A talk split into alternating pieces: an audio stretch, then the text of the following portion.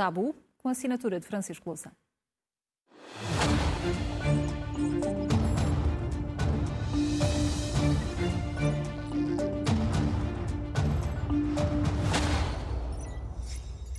Francisco Louçã, boa noite. Boa noite, Bem-vindo. E é justamente por aqui que começamos, pelo polémico acolhimento de refugiados em Setúbal. Compreende o chumbo do PS à audição do autarca de Setúbal no Parlamento? Bem, há alguma razão de cálculo político e há, sobretudo, a vantagem da maioria absoluta que permite que haja uma mudança de critério. O Partido Socialista aceitou, porque se não aceitasse era derrotado quando não tinha maioria absoluta, ouvir o Presidente da Câmara de Lisboa num caso eh, de, de cedência de dados à Embaixada Russa. Ainda bem que o fez, ainda bem que esse esclarecimento foi sendo prestado nesse contexto. Agora mudou de critério porque simplesmente tem uma maioria absoluta. Eh, o, o Presidente da Câmara de Setúbal estava disponível, pelo que se percebe, para fazer esse esclarecimento, o que é, uma, o que é importante, visto que manteve um silêncio. Eh, difícil durante, durante estes dias. E, portanto, ver um deputado com a qualidade do Pedro Delgado Alves fazer este papel do exercício da maioria absoluta é um pouco triste. O argumento não tem sentido. Imagine o impacto que teria tido se o caso tão importante da cedência dos tais dados da Câmara de Lisboa à Embaixada Russa tivesse ocorrido agora. Podemos medir, portanto, as proporções e os factos uhum. continuam a ser os factos. Em qualquer caso, há, eh, há, há Falta ainda saber muito sobre o que se passa na Câmara de, que se passou Existem na Câmara muitas pontas soltas neste, neste caso. Há, há, alguns factos que são bem, bem, bem firmados, mas a investigação eh, não nos disse ainda qual é a dimensão e as consequências. Primeiro facto, há pessoas que terão sido, que alegam que foram, portanto esse é um facto, acusam de terem sido eh, inquiridas sobre dados pessoais que não estão no âmbito do acolhimento de refugiados. Se houve essa manipulação de dados ou essa obtenção de dados, isso é um crime. Quem o fez, sabemos enfim, como é que eram recebidos os refugiados ucranianos, temos a identidade das pessoas, a confirmação, a extensão, o significado, a punição dessas, dessas faltas eh, está por fazer e passou uma semana. Uma semana era tempo suficiente para se ouvir todos esses depoimentos. Agora, em segundo lugar, há uma questão que é de insensatez. Não tem muito sentido que haja, no contexto tão denso e tão difícil deste, deste conflito, que haja cidadãos russos que recebem cidadãos ucranianos, eh, refugiados. Entendamos bem, um cidadão russo não é suspeito por ser russo não é um espião por ser russo, ou uma associação de imigrantes de qualquer nacionalidade que seja, deixa de ser acolhida em Portugal como representante de partes da sua comunidade e de ser e dever ser ouvida. Agora, é insensato que na polarização desta guerra esse cruzamento tivesse sido feito. E, em terceiro lugar, há outras câmaras que têm sido apontadas em contextos talvez diferentes, mas esses três factos a obtenção de dados eh, indevidamente e criminosamente, se se, se confirma a insensatez da recepção administrativa e a dimensão destes erros na recepção a refugiados ucranianos uh, têm que ser esclarecidos e o mais depressa possível. E vamos ver ainda o que é que estas uh, averiguações conseguem apurar. Francisco Louçã, esta semana fica também marcada pela polémica em torno do preço dos combustíveis. Dois órgãos de fiscalização do Estado chegaram a conclusões distintas. Afinal, já é possível perceber porque é que desceram menos do que o esperado os preços? Bem, houve várias explicações extraordinárias. Bom, em primeiro lugar, eh, olhemos para o que se vai passar. Os preços dos combustíveis vão subir permanentemente. Vão subir historicamente por razões eh, da sua escassez e da necessidade de transições, da transição energética e vão subir por causa da guerra da Ucrânia, da invasão da Ucrânia. Uhum. Aliás, eh, o pacote de sanções está a ser discutido, eh, implicaria que alguns dos países europeus, mas não todos, fechariam as importações de petróleo vindos da Rússia até final deste ano, o que significa sempre que os preços sobem. É, é um grande teste à União Europeia. É um teste porque agora é muito difícil. Eh, aliás, na, na, na, Cimeira Europeia de 30 e 31 de maio, pode haver o veto da Hungria que quer cinco anos e não dois e quer dinheiro para lhe pagar o reajustamento e a preparação de infraestruturas para receber esse petróleo. Eh, mas a Áustria está na mesma situação, a República Checa está na mesma situação. Eh, portanto, há vários países que têm grandes dificuldades. Em qualquer caso, vá depressa, vá devagar, estas pressões vão fazer subir o preço do petróleo e isso vai nos bater à porta. O governo anunciou semana passada a tal descida dos 15, aliás, 20 cêntimos, mas 5 já tinham ocorrido. O Primeiro-Ministro somou os 5 mais 15. Foi uma espécie de trunfo para, para António Foi um Costa. trunfo, aliás, numa situação extraordinária. Foi na apresentação da proposta do orçamento, sendo que esta matéria, tanto que não é orçamental, que entrava em vigor na segunda-feira, quando o orçamento só é votado eh, no final de, de, de maio. Eh, portanto, não, não está em vigor. Mas havia um trunfo político que era dar a ideia aos, aos consumidores eh, que, de que eh, o gasóleo e a gasolina deixariam os tais 15 a 20 cêntimos, foi o que o Primeiro-Ministro disse. Na segunda-feira havia três preços diferentes no, no, nos mercados. Havia o preço anterior sem nenhuma alteração, havia o preço reduzido nos tais 15 cêntimos e havia o preço reduzido em 4 cêntimos ou até um pouco menos. E o, o governo reagiu com grande preocupação sobre a percepção da opinião pública. Eh, e o, o tweet do Primeiro-Ministro a dizer atenção, vão ver os preços, queixem-se, façam Fez um alguma apelo coisa. a que, ASAI, a que os portugueses estivessem atentos à fatura. A ASAI vai intervir, a ASAI disse logo que sim, o Ministro do Ambiente disse nós tomamos medidas se houver alguma questão, e no dia seguinte eh, tantas autoridades de regulação como a própria ASAI vieram dizer que não tinha havido eh, casos verificados, a ASAI dizia um caso em 200, houve muitos outros casos que não aplicaram os 15 cêntimos, isso é absolutamente evidente. Há mesmo, assim que transmitiu, aliás, a informação a partir de um documento interno da Galp, que dizia não vamos cumprir os 15 cêntimos, vamos cumprir só cerca, de 4.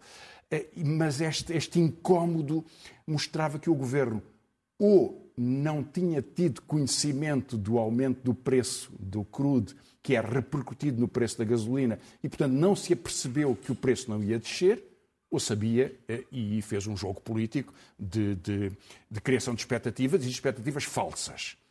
Ehm, fica mal nos dois casos.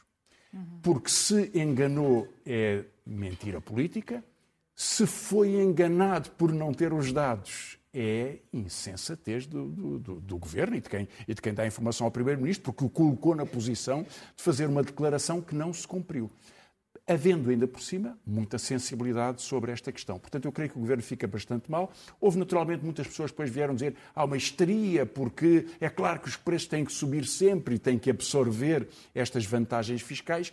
Não é assim, porque, como foi dito aqui eh, pelo comentário económico, logo no próprio dia e no dia seguinte, as margens das distribuidoras subiram substancialmente do fim de semana para segunda-feira. E, portanto, repare, este é um jogo em que todos dizem que a culpa é do de cima. As distribuidoras dizem que é de quem lhes fornece o combustível, quem fornece o combustível diz que é, que é do governo porque tem impostos a mais. Na verdade, o que é facto é que eh, houve uma promessa, ela não foi cumprida e continuam a empurrar as, os preços e as margens que decorrem de grandes preços. Desde o princípio da guerra, os combustíveis já subiram mais para o consumidor do que subiram para os distribuidores. De forma que há uma vantagem que está a ser absorvida e é isso que leva governos, como por exemplo o governo italiano, a aplicar o tal imposto que foi proposto em Portugal, aliás, a subi-lo de 10% para 25% sobre os lucros extraordinários de empresas que beneficiam da sua situação de mercado e, desta subida dos preços. Mas Itália não é Portugal e em Portugal o que aconteceu foi uma promessa que não foi cumprida. Francisco Louçã, vamos até à zona uh, virtual deste estúdio para falarmos do orçamento do Estado, que hoje uh, esteve em apreciação no Parlamento. O Ministro uh, da Educação referiu a instabilidade da carreira dos professores e a preocupação nesse sentido. Anunciou também que mais de 6 mil alunos já têm professores. São boas notícias? Sim. Bom, João Costa conhece muito bem o contexto do Ministério da Educação e as dificuldades que há nas escolas. Ehm, e quando entrou, quando o governo tomou posse, ele tinha 28 mil estudantes que em maio, no final do ano letivo, não tinham ainda professor em algumas cadeiras. Com a perspectiva, aliás, de passar para 100 mil no próximo ano e 250 mil daqui a três anos, uma catástrofe, porque não há professores. Eu já lembro-se de termos usado já, já aqui, aqui referimos gráficos, com alguns gráficos. Dificuldades em ciências, em biologia, em química, em matemática, em português. Bom, a notícia de hoje é que terão entrado alguns professores que resolvem dos 28 mil estudantes que não tinham professores em algumas cadeiras, resolvem o problema de 6 mil. Bom, mas estamos a avançar por maio e estamos a aproximar eh, do final do ano e há muitos que não, que não têm. Qual é o problema? É que a solução que João Costa encontrou, uma solução desesperada, quer dizer, aos professores que não tinham podido aceitar horários parciais, porque iam receber 500 euros, ou 600 euros, ou 800 euros, e porventura mudar de cidade, porque é que haviam de aceitar essas condições, mas por isso tinham sido excluídos, esses poderiam voltar a concorrer, alguns, poucos, concorreram. Só que isso não resolve o problema, porque não há horários integrais que deem um salário, eh, o salário da profissão, a professores que, portanto, não vão aceitar ter uh, o seu uh, estar a um, dar umas horas de aulas espalhado durante a semana sem nenhuma condição de, uh, de condição profissional. Portanto, continuamos a ter o problema da educação, vai ser pior no próximo ano e esse é um dos problemas mais difíceis de resolver porque implica professores. E vamos olhar para problemas noutras áreas, no que diz respeito à habitação, quais são as carências, os problemas que este Orçamento do Estado revela? É, os vários orçamentos de Estado. Porque, na verdade, desde 2019, António Costa fez uma promessa muito solene que nos 50 anos de 25 de abril de 2024, as 26 mil famílias então recenseadas como não tendo habitação condigna teriam o problema resolvido. Haveria mais 26 mil habitações, ou alugadas, ou reconstruídas, ou construídas de novo. Isso foi o estudo que o governo, que o governo se baseou do Instituto da, da, da Política Urbana, o IRU, eh, de 2018. No entanto, no ano anterior, o mesmo governo tinha feito, por, outra, por, outro, por outro instituto, um estudo sobre as condições estruturais da habitação em Portugal, dizendo que era preciso que houvesse 5% de habitação pública, isso implicaria mais 170 mil fogos. De qualquer forma, é um critério um pouco diferente, era as condições gerais da política pública de habitação, outra coisa seria a situação desesperada de pessoas que, estão em, que vivem em condições indignas. Só que a Universidade de Lisboa fez um estudo que o, que o Governo tem, que foi publicado em dezembro, foi entregue em dezembro deste ano, portanto foi conhecido agora em 2021, que fez o levantamento das autarquias, 122, que já tinham feito uma, uma, um estudo concreto sobre as carências no seu território, são, é uma parte das autarquias, e só nessas 122 havia 65 mil famílias em condições indignas e não 26 mil. Qual é o problema? É que para as 26 mil e para se cumprir o tal objetivo nos 50 anos de 25 de Abril, problema resolvido, era preciso dinheiro. Era preciso um investimento. O governo dizia 1.500 milhões de euros. Nunca bastaria. Só que nunca houve esses 1.500 milhões de euros, nem metade. Portanto, as obras não começaram, ou começaram em muito pequena medida. Na verdade, já há alguns, alguns fogos que foram entregues, em Lisboa há alguns e noutras autarquias, mas está, eh, não chega sequer a um quinto destas necessidades, muito menos das necessidades reais dos tais 65 mil, das tais 65 mil famílias.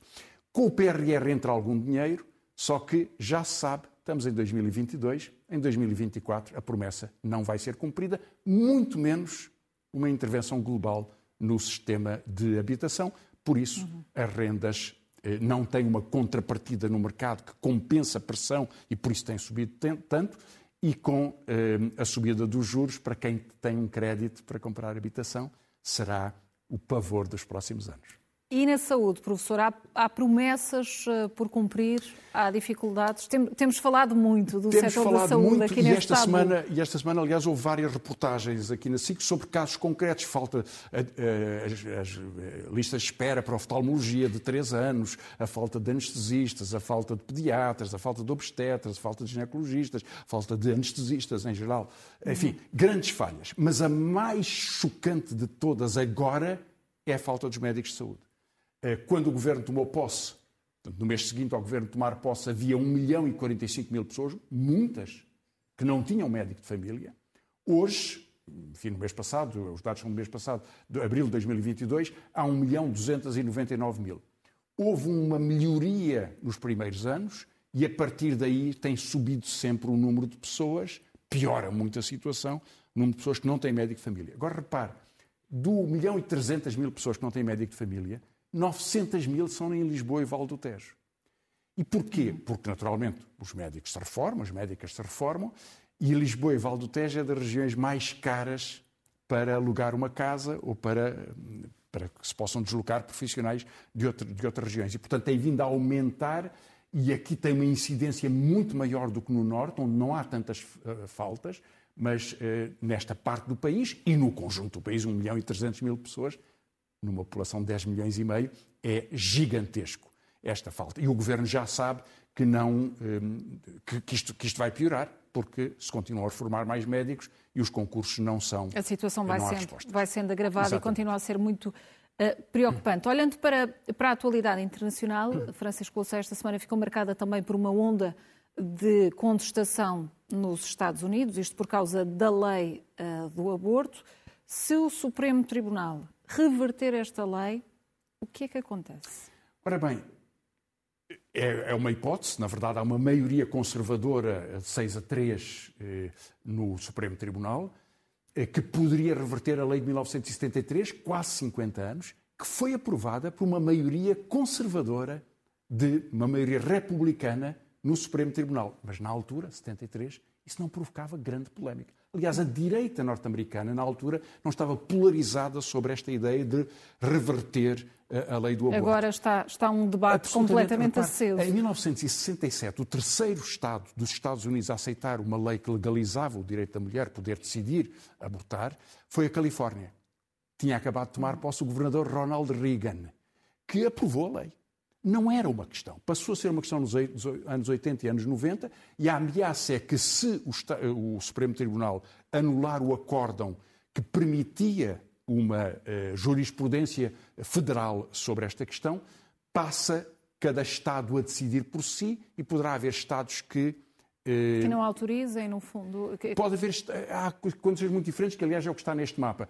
Há Estados que já aprovaram uma proibição que entrará em vigor se o Supremo Tribunal tomar esta decisão. Portanto, uma espécie de lei preventiva já preparada. Hum. Eh, há outras formas de proibição. Há, quem, há, Estados que pretendem impor uma limitação de seis semanas, o que é muito difícil mesmo para a mulher saber se eh, identificar uma, uma, situação de gravidez. Pode haver alguma dificuldade desse ponto de vista. Mas há, há Estados que preparam uma proibição total, ou seja, é um crime com ameaça de prisão. E estes são os Estados, portanto, é o Sul eh, e o Centro, enfim, uma parte, uma parte do Oeste, ficam aqui a Califórnia, alguns estados eh, e, naturalmente, uma das regiões mais, mais povoadas, que é a região de Nova York, Massachusetts, etc.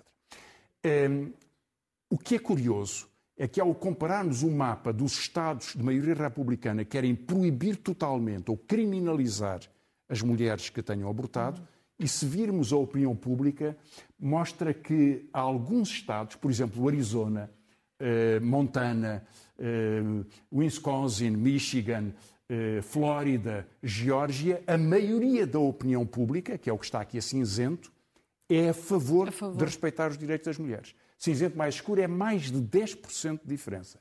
E depois a vermelho escuro é onde a, a, a recusa da legalização, portanto a, vontade de proibição é muito afirmada e, enfim, com uma pequena diferença, são os estados aqui, o Texas, eh, e outros Estados que estão aqui. Eh, o que significaria é que os Estados Unidos se tornariam um país com duas legislações. Eh, naturalmente, as mulheres que quisessem, tivessem que abortar, sairiam de um Estado para o outro, mas já há o risco de haver uma penalização pelo facto de saírem de, desse Estado. Há legisladores republicanos que se propõem proibir eh, a pílula do, que permite o aborto médico. Eh, há, o que significava que os Estados Unidos eh, transformaria, na verdade, num país em que tem uma legislação que a OMS recomenda, e que, aliás, existe há 50 anos nos Estados Unidos, e outra parte do país teria uma espécie de Estado teocrático, de, de, de, de predomínio de um culto religioso, por motivos religiosos e não pelos direitos universais que são respeitados neste contexto. Isto significa que os Estados Unidos se põem contra, se poderiam pôr contra, e parece que o Supremo se inclina nesse sentido, aquilo que se passa no mundo. Nos últimos 15 eh, anos, houve 59 Estados, incluindo alguns da América Latina, a Colômbia, a Argentina, o México, que legalizaram ou que permitiram, permitiram o aborto, anularam as proibições. Só houve três que começaram a. que impuseram proibições, incluindo proibições eh, totais.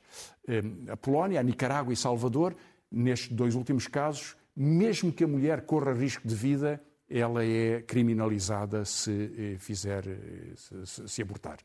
Eh, portanto, isto tornou-se um, um, é, é um, uma forma de polarização política nos Estados Unidos, porventura com vantagem para os democratas, porque as sondagens nos dizem que há muitos estados de maioria republicana em que esta opinião é maioritária, é, é perdão, é, é contra a opinião da população, essa vontade de criminalização. Portanto, pode haver aqui algum desequilíbrio a favor dos democratas, uma grande polarização no contexto das eleições de outubro do, um, do, do próximo ano. De outubro deste ano, perdão. E, portanto, eh, é uma, uma tensão política, sendo que representa de alguma forma a deslocação da direita e do trumpismo para posições muito radicais.